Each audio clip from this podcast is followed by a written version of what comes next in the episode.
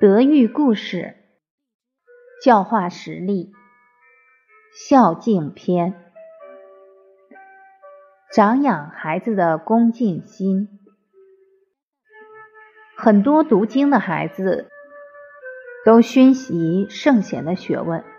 我们问他为什么要读书，他们会回答说：“我要做圣人，因为读书志在圣贤。”老师跟他们规定，每天七点要念《弟子规》，所以他们都是六点半就起床，每天固定七点就开始读诵。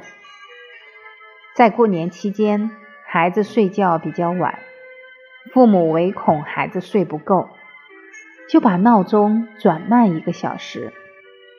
结果，孩子在六七点的时候醒过来。一看闹钟才五点多，又继续睡。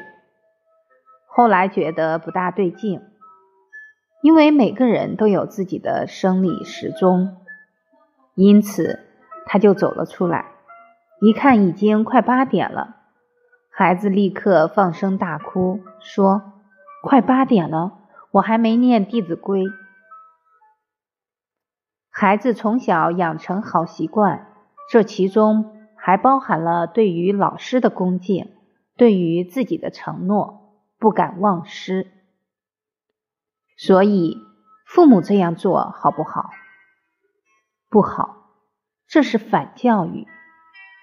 虽然少睡一点时间，但是孩子却形成了很有规律的生活习惯，甚至这也是对老师的恭敬。